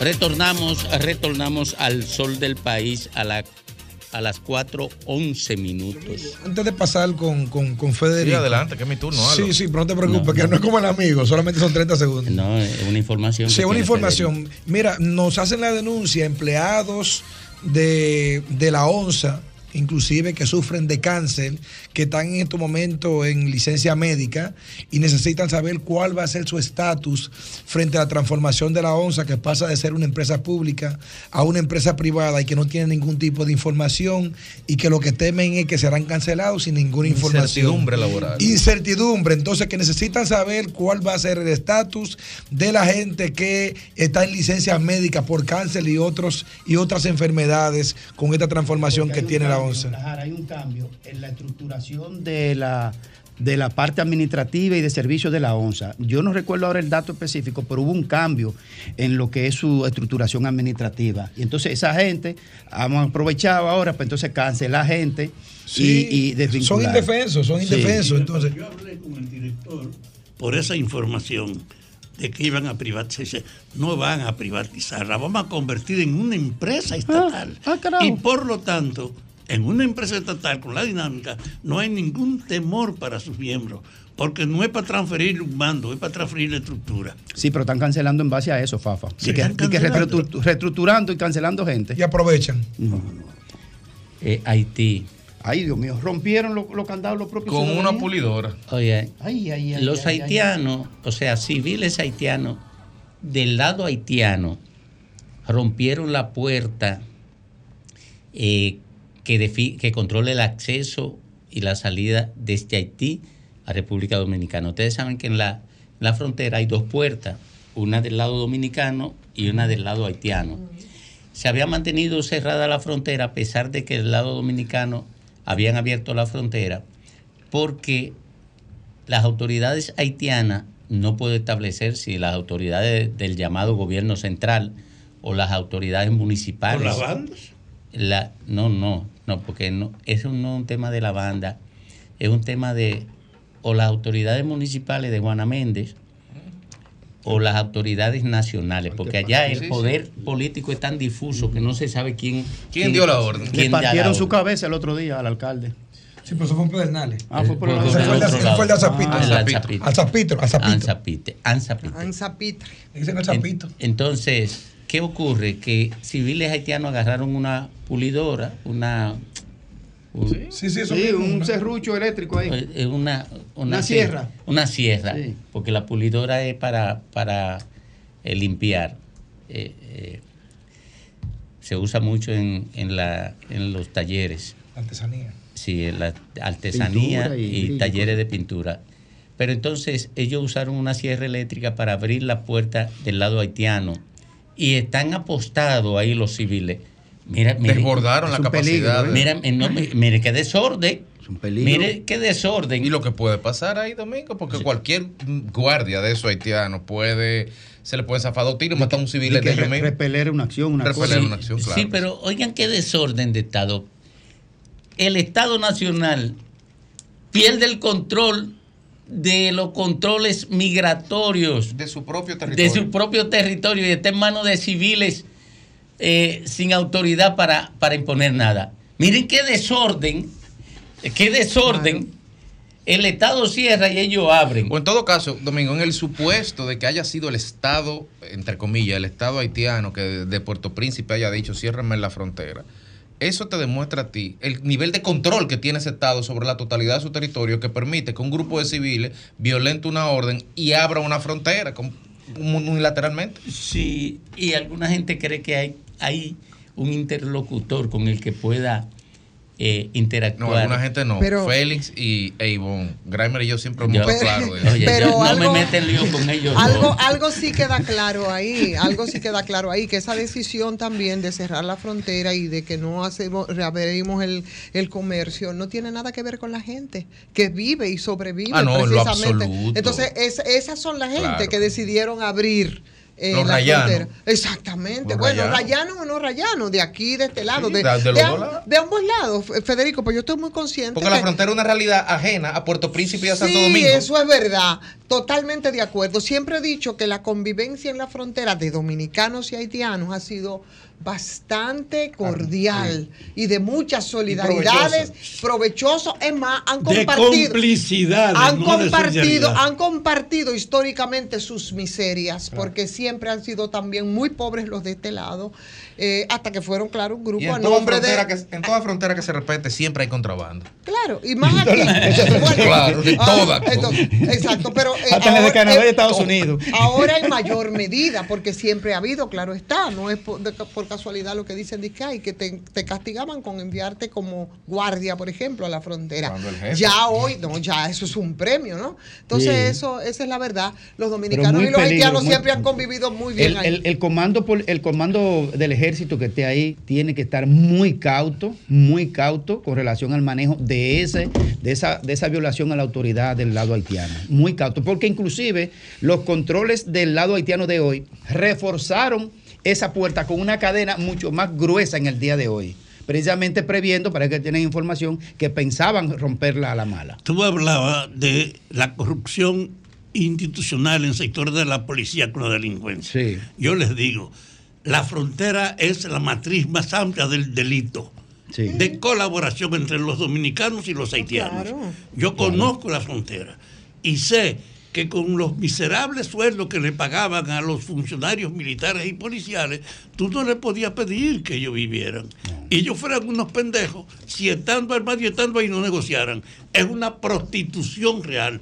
Parte del desafío está en rehacer la vigilancia, primero garantizándole a ellos las condiciones de la vida y dos, teniendo una supervisión que no permita la promiscuidad con la que se ha estado negociando siempre. Y la mercancía con la que más han lucrado ha sido precisamente con los tú haitianos. tienes ahora- y con el tráfico de, de personas. Tú tienes ahora un ambiente diferente en la frontera. Tú tienes cuatro fronteras implosionadas por completo, con un comportamiento que siempre ha sido el comportamiento de la clase haitiana, pero que ahora se sienten empoderados.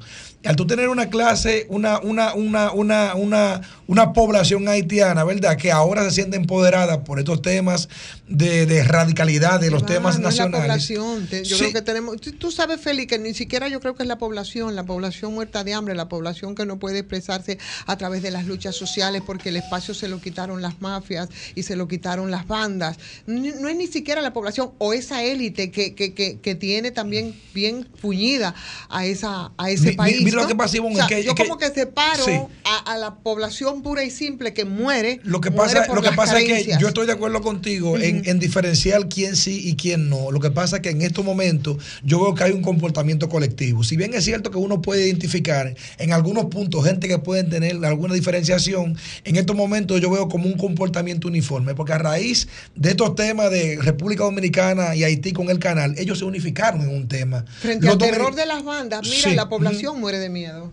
Quiero que sepa. ¿Tú crees? Frente al pero, crimen. pero, pero no, no, pero están unificados. Eh, eh, el pensamiento de ellos en momentos así, yo no lo estoy veo tan- Yo no estoy tan unificado. convencida, Sí. la verdad. Tendría que Sí, argumentar. porque yo te digo, yo veo el comportamiento de ellos unificado. Entonces, al ellos tener un comportamiento unificado y ahora mismo también sentirse empoderados frente al tema dominicano, yo creo que eso es un tema que la República Dominicana como país tiene que sentarse a evaluar y darle un tratamiento especial, porque ya que aquí se dispararon las alarmas nacionalistas, ahora hay que hacer una mejor inversión para poder tener un mejor trato a ese tema. Ahí es donde ustedes lo dañan, de que alarmas nacionalistas, porque esa, esa, esa tara que le quieren poner en aquellos que di- se diferencian en la argumentación respecto del, del tema haitiano, eh, de una vez, eh, nacionalismo extremo. Pero No, lo dañamos porque no coincidimos contigo no, o qué? no, Porque, con- conmi- explícame. Conmigo no, con una gran parte de la población. no, contigo, No, porque nosotros no nos hablamos entre nosotros, no nosotros tenemos- hablamos no por ahí hacia la sociedad no a través de tenemos, ese no sistema. tenemos que coincidir y por eso porque yo pudiera decir lo propio respecto a tu posición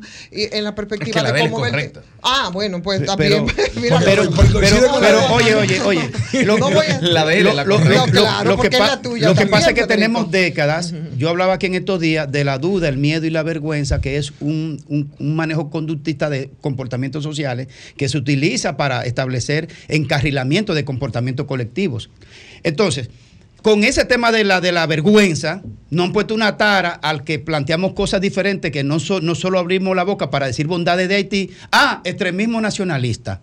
Entonces, nosotros, yo no le, no le pongo una tara a nadie, decir entreguismo, entreguismo ah, eh, de haitianización. Yo no se lo pongo, yo ah, evalúo y analizo los contextos. Y doy razones, pero no le pongo una tacha argumental de que eh, el nacionalista es extremista. Bueno, pero yo creo que yo creo que coincidimos en el, anali- en el análisis del contexto. Lo que pasa es que no tenemos la misma mirada en el análisis del contexto, porque yo creo que lo vergonzoso es quedarse en lo, pu- lo puro y simple Sí. respecto a la situación haitiana. ¿Ok?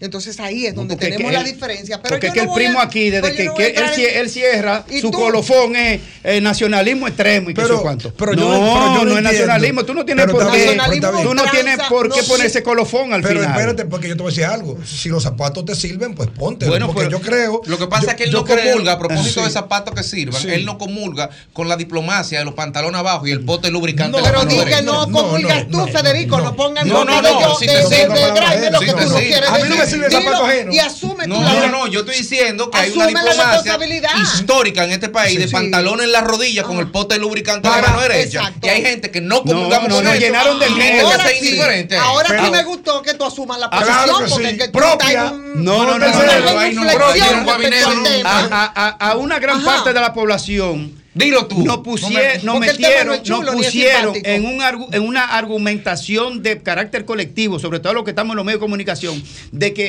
eh, eh, teníamos miedo de abordar el tema haitiano si no era para tirarle flores constantemente. Y cuidado si coincide con los binchos, Pero que te cae el cubo arriba. y cuidado. Entonces, yo lo que digo Es es, difícil para analizar el tema haitiano, no hay que cerrar con ese colofón, con esa frase cohete de nacionalistas extremos, lo que como yo no le di, como yo no lo cierro de entreguismos extremos. Pero que yo no ¿Te entiendo- parece justo lo que, eso? Lo que yo no entiendo es la argumentación y la sobreposición de un tema cuando estamos hablando de un contexto de lo que ha pasado. en la Precisamente. ¿para qué dice nacionalismo al final? Perdón. Sí. Pero él, pero él lo cierra peor. Eh, él sí, lo cierra peor. Él lo cierra diciendo, estamos hartos de los malditos haitianos. Yo no digo Porque eso. Lo yo no digo eso. Que nadie Lo lo ha traen con los escuchado. perros. Perdón, que No, estamos no, no, no, no, no, no, que estamos Eh, hartos. Señor coordinador, yo, exijo aquí que manden a buscar todos los videos. Yo nunca cierro, Pero yo nunca he eso dicho no es eso. eso no es un No. análisis serio del contexto como tú estás planteando. Cuando tú hablas de Ustedes, los entreguistas Porque mira, por ejemplo, no, porque mira, Yo mira, no hablo así, porque mira, por ejemplo, Ivonne. mira, cuando yo comienzo a decir, me buscan todos los videos que yo no hablo que veo- de la frontera, Ivonne me dice, mira, yo no creo que sea así. Yo le digo, yo le digo a Ivonne que casi siempre tenemos la misma posición frente al tema haitiano. Digo, mira, Ivonne, yo lo veo diferente. No, lo que pasa es que entonces lo que yo digo, si digo que hay una argumentación radical y que se subió el nacionalismo, es un problema. No, no es un problema, es una realidad. Ahora bien, ¿saben cuál es el problema? Negarlo. No, y yo te, yo, y ¿sabe cuál es el problema? Negar entreguismo extremo. ¿Y sabes cuál es el ¿Qué peor te problema? parece El ahí? problema peor. Pero, a- y- argumentalo, y sabe- preséntalo, y que la gente cuál lo es- evalúe. ¿Y sabe cuál es el Pero problema lo- peor? Cómo se han montado políticos, politicuchos y politiqueros precisamente Buscando dos votos, buscando discurso. votos. Se han montado en Buscando eso. dos votos. Ok, y han manipulado con eso. Y yo no sé, Graimer, porque tú no lo quieres ver. ¿El qué? Eso mismo. No.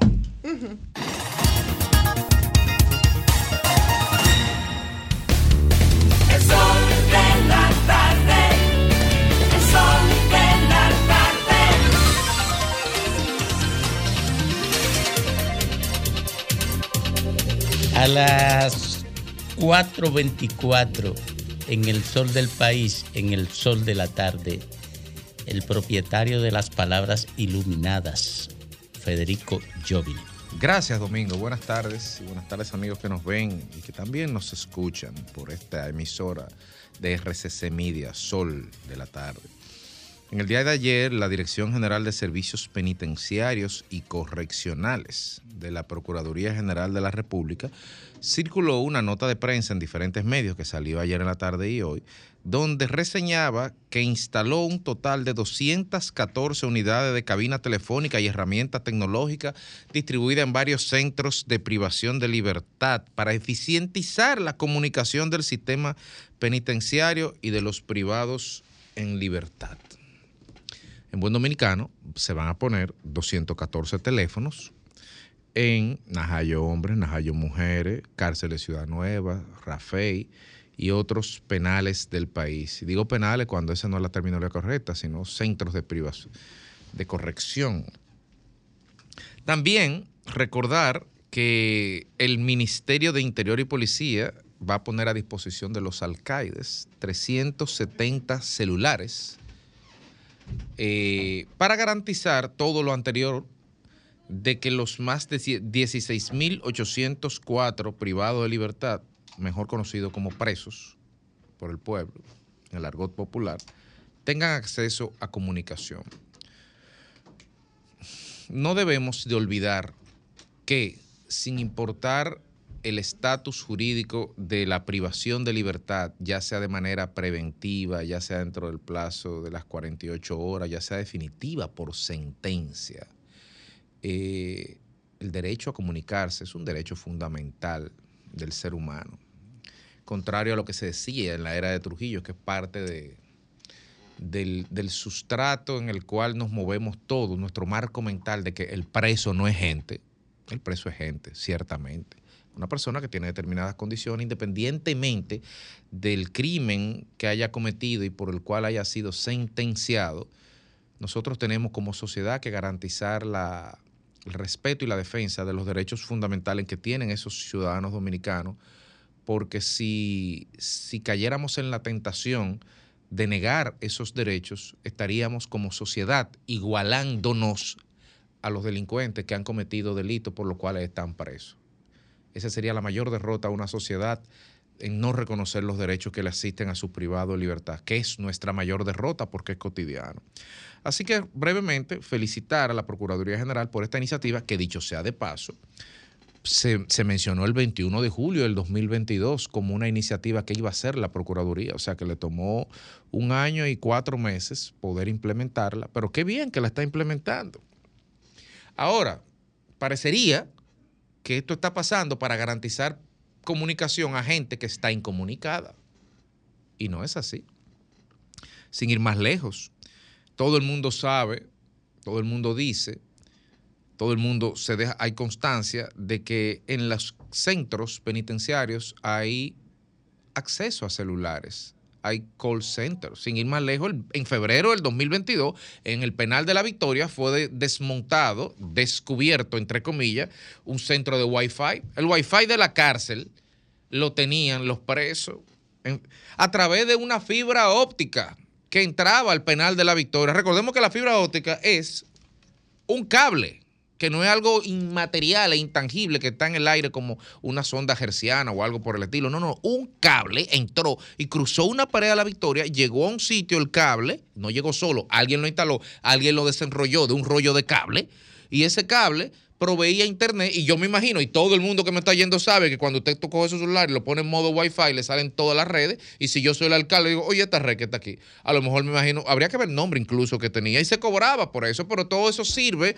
porque en las cárceles están nuestros mejores chiperos, nuestros mejores tarjeteros, hasta, pena, hasta perfiles falsos de Tinder administran en las cárceles. O sea, todo se administra telefónicamente y tecnológicamente de las cárceles. Y, y desde hace tiempo tenemos como sociedad diciendo, y es tan difícil poner un jammer, un bloqueador de señal de celular en la oficina del alcalde, ahí, con una antena que, que tenga un radio de cobertura del penal entero. Es tan difícil.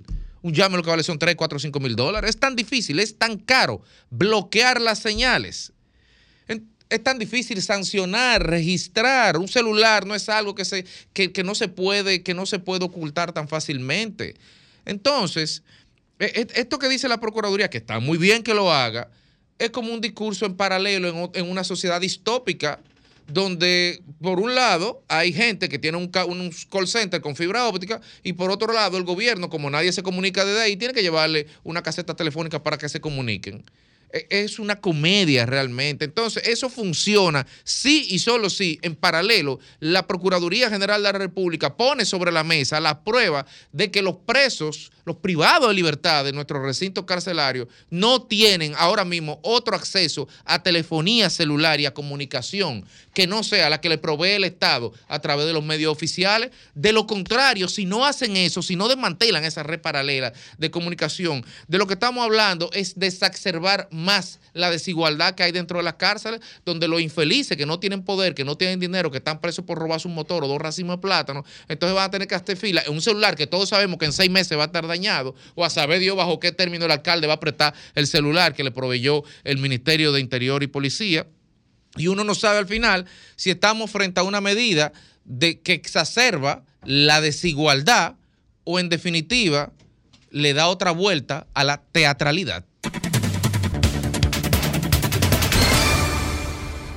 Sol 106.5, la más interactiva. Una emisora RCC Miria.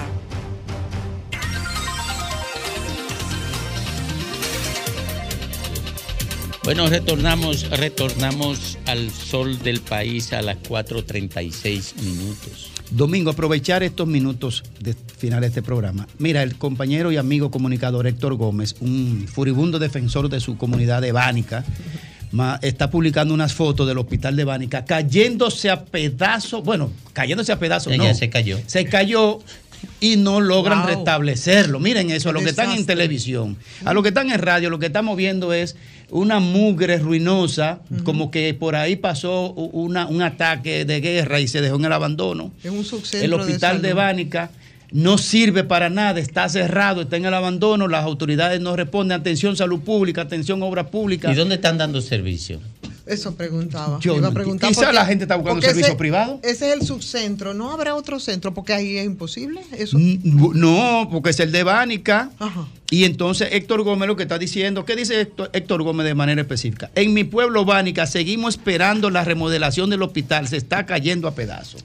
o sea, es el único hospital que Pero hay. ahí no pueden atender a la gente. Así es que autoridades, ya ustedes saben. No. Bueno, Una vamos, nos vamos con el, el lastio. Félix Lajara. Muchísimas gracias, Domingo. A Graeme le- al primo le gusta, claro que sí. El primo le Aunque ya gusta. le está más elástico. Sí, él está más, más elástico. Está buena esa, más elástico. Bueno, muchísimas gracias, Domingo. Miren, el tema que es tendencia, yo por obligatoriedad tengo que hablar del tema porque se trata en este caso de mi pueblo, de mi municipio, donde yo pernoté, como se dice, prácticamente toda mi vida, hasta hace tal vez unos 10 o 15 años que vivo ya aquí en la ciudad capital. Y es el caso que tanto se ha sazonado del famoso mm, o presunto narcotraficante, ¿verdad? Kiko La Quema. Presunto por el lenguaje, pero todo el mundo sabe porque eso es un secreto a voces. Y en un momento dado, recuerdo que hay un comunicador, no recuerdo quién específicamente, citó hace unos, por lo menos unos dos años, que Kiko La Quema era el Pablo Escobar de Cambita. Y no es mentira. En esos lugares, como en Cambita, con una demarcación de Cambita, porque no es en todo Cambita, Cambita es muy grande, cuando el Estado no juega su rol en los sectores populares, esos narcos que manejan mucho menudeo, que manejan muchos pesos, que manejan mucho dinero, pues sustituyen el Estado y la receta de la doña, que no hay un sistema de salud que funciona, eh, lo- los 50 pesos de pasaje para montarse en una guagua de estudiante del joven que, que no lo produce la, la- la- madre, se lo dan esos narcos. Entonces pasan a ser de Robin Hood, de ser bandidos, pasan a ser héroes en la comunidad. Por eso, ustedes ven entrevistas y dicen gente que ese hombre no hacía daño a nadie, que era un hombre bueno y que no le hacía daño a nadie. Bueno, esa es la argumentación de quienes fueron beneficiados por una persona que goza el privilegio de tener dinero, aunque sea a costa o en base a lo que menos pueden, a través del narcotráfico, que es un azote para el país. Pero esto es nuevo, esto de Kiko. No, esto no es nuevo. Eso tiene más de 20 años rodando. A Kiko tienen que agarrarlo vivo.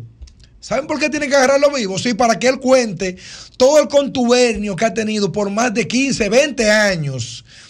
No, oigan, oigan bien lo que estoy diciendo, 15, 20 años contubernio con militares, con directores de droga, con encargados del DICRIN, de, de todos los puestos.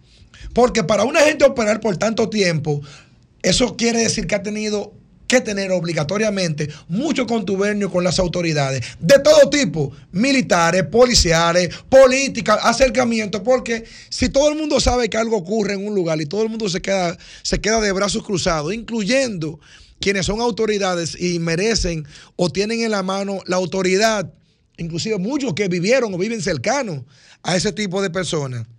¿Ustedes creen que es posible que una comunidad como Cambita, que le da agua al 70% de la capital a través de la presa de Valdesia y sus arroyos de mucha agua, de la central, o Cambita que produce el 60 o el 70% de todo el aguacate que se exporta y que se comen todo, que, que le gusta tanto a los capitaleños y que tiene tantos profesionales, suene por un caso como este. Yo como cambitero a mí me da vergüenza, de verdad que sí que me da vergüenza. Ahora, de lo que no me da vergüenza es de, de, de criticar algo mal hecho antes, ahora y después. 64 escuelas en Cambita.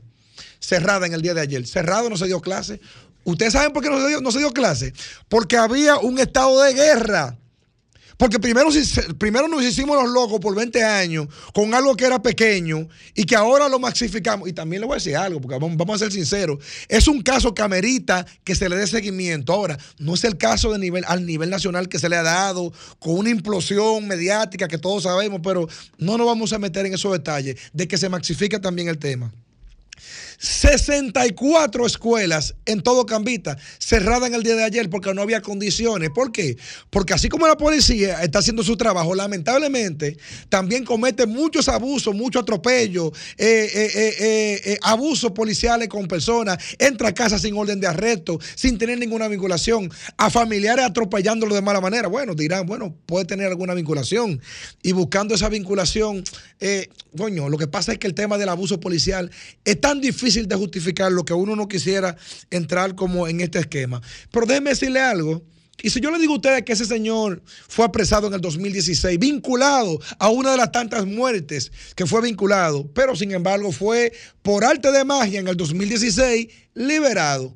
Él, él al igual que otro personaje o personero llamado Dani Zeta, que fue dado de baja en el 2017, que tenían también en azote toda esa comunidad, porque es una región completa, no es solamente un municipio, es una región completa prácticamente que han tenido en azote por muchos años.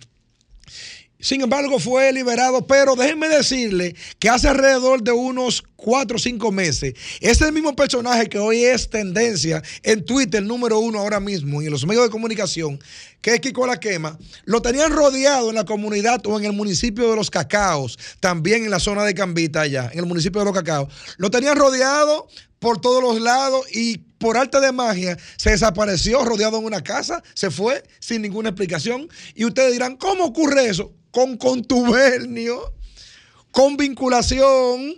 Se dice que aparentemente él tenía un dinero que le sobraba y aparentemente es posible que alguien también de los que estaban en esos operativos lo hayan recibido. Lo que pasa es que ahora se metió el presidente, ahora se metieron los medios de comunicación, ahora hay una opinión colectiva, entonces ya no se puede hacer lo que se hacía antes, ir a ponerte de acuerdo con la delincuencia y con el narcotráfico.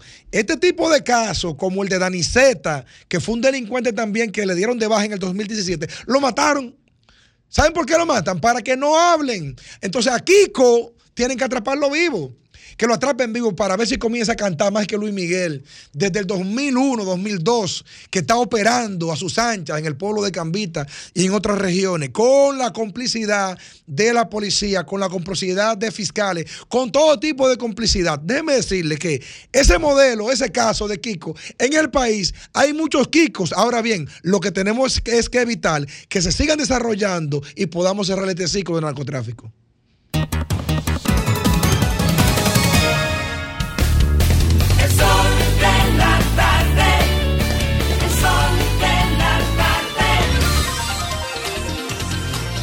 Las 4 con 45 minutos ya en este sol de la tarde, sol del país. Momento del comentario de nuestro querido Domingo País. Gracias, Reina.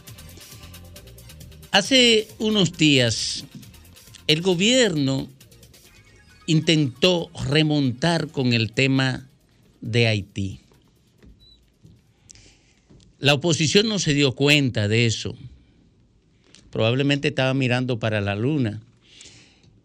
Pero lo intentó remontar porque le fue muy bien en términos de cosecha de imagen con el tema de Haití. Logró sorprender a la oposición, el gobierno, y comió con un cucharón con el tema de Haití, mientras la oposición intentaba comer con palillitos. ¿Cómo lo intentó montar el gobierno? Primero, con una declaración Soles. de el ex primer ministro español, con el ex jefe de gobierno español, Felipe González, y con otras declaraciones de invitados del gobierno a República Dominicana.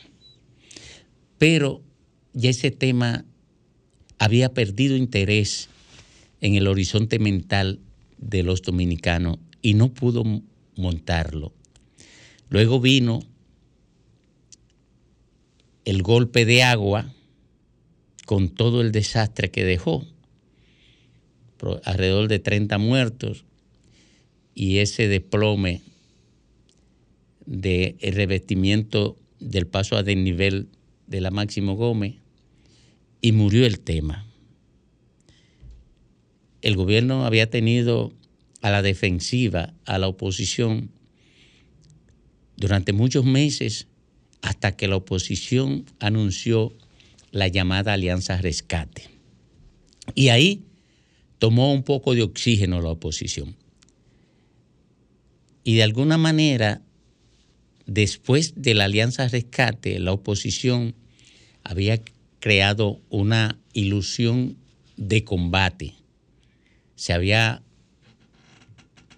elevado la moral de las tropas y se le dio forma a la propuesta del el Distrito Nacional, mientras que el gobierno sigue patinando sin darle forma a su propia propuesta. El PRM sigue patinando. Ya convirtió la posibilidad de candidatura de Farideh Raful en muerta. Ya es, murió esa posibilidad de candidatura. Y no avisoran de manera concluyente sustituto. Y como es la plaza política más importante, eso impacta negativamente al gobierno, aunque no necesariamente la candidatura de Luis Abinader, pero sí el desempeño del PRM. El gobierno necesitaba construir un tema que lo pusiera a la ofensiva. Y Kiko la quema se convirtió en la oportunidad del gobierno. ¿Por qué se convirtió en la oportunidad del gobierno? Porque después de la inflación y con la salida del tema haitiano del horizonte mental, lo que más preocupa al dominicano es la inseguridad, la violencia criminal. Y Kiko la quema era el elemento formidable para construir, poner al gobierno a la defensiva, a la ofensiva. Y por eso el presidente de la República, el propio presidente de la República, aprovecha la semanal para poner el tema de Kiko la quema en el debate político y social y parece que la oposición moldeó el anzuelo porque está cuestionando, probablemente con razón, que el presidente de la República haya intervenido en, el, en la persecución de un criminal de poca monta que está presente en cualquier demarcación provincial de este país o municipal.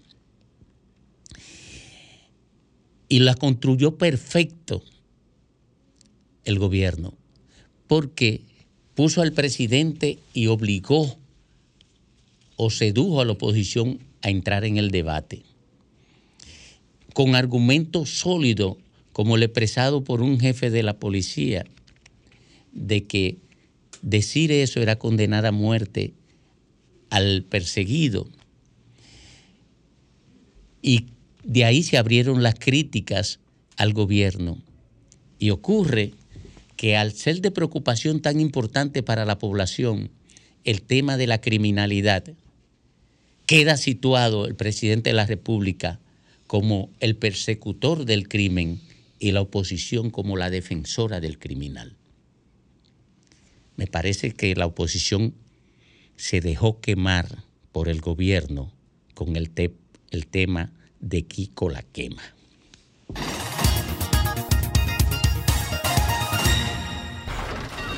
Comunícate 809-540-1065. 1-833-610-1065 desde los Estados Unidos. Sol 106.5, la más interactiva. Nos retornamos al sol del país y esta vez con la gente. Buenas tardes.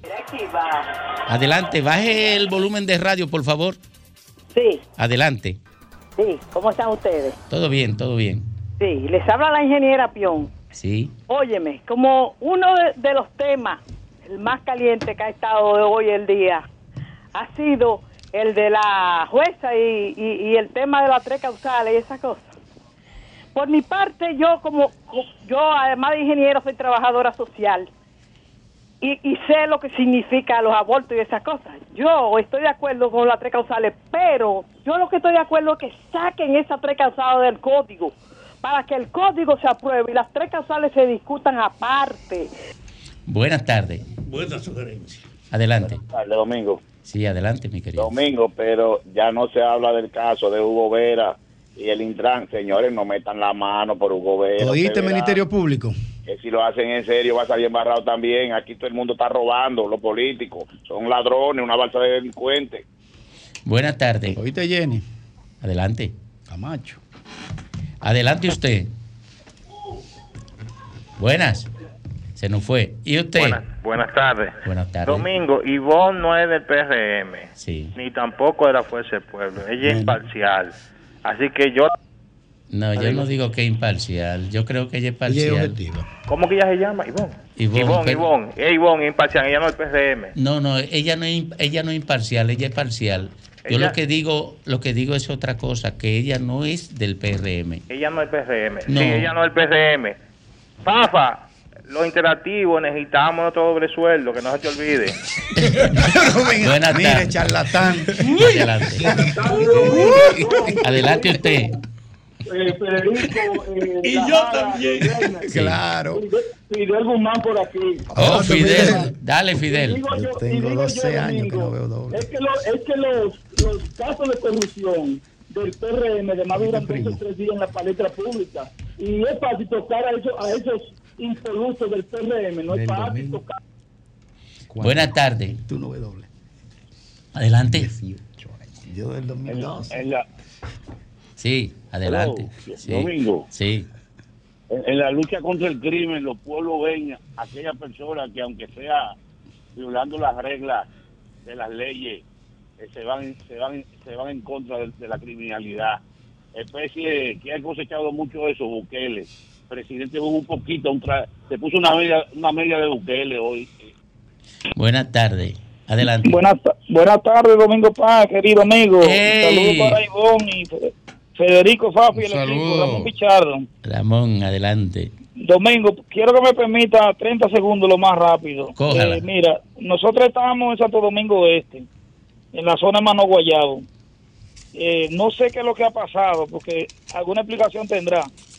Pero lo que pasó en Santo Domingo Este, la prensa nacional no le ha dado el seguimiento, ni el gobierno tampoco ha visto la magnitud de lo que sucedió. ¿Qué es lo que Yo ha no lo digo por mí, yo no lo digo por mí, pero Mano Guayabo, la zona de Santo Domingo Este, tiene que ser auxiliada porque hay muchas personas durmiendo en el suelo en necesidades precarias y el gobierno lo que fue hizo un listado, pero allá no han llevado nada de eso. Yo no Fafa. necesito nada de eso. Yo lo sé. Pero compra y contrataciones, tiene que saber que hay una comunidad entera ahogada que pidió familiares y con un papel no se resuelve el problema.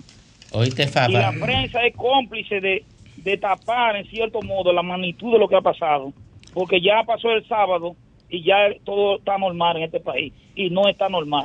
Eso es verdad. Fafa, Fafa, ¿por qué el gobierno no ha ido a asistir a la gente de Santo Domingo Oeste? ¿Y por qué yo tengo que creerle ese que lo dijo? Porque es más serio que tú. No, que va, me hace-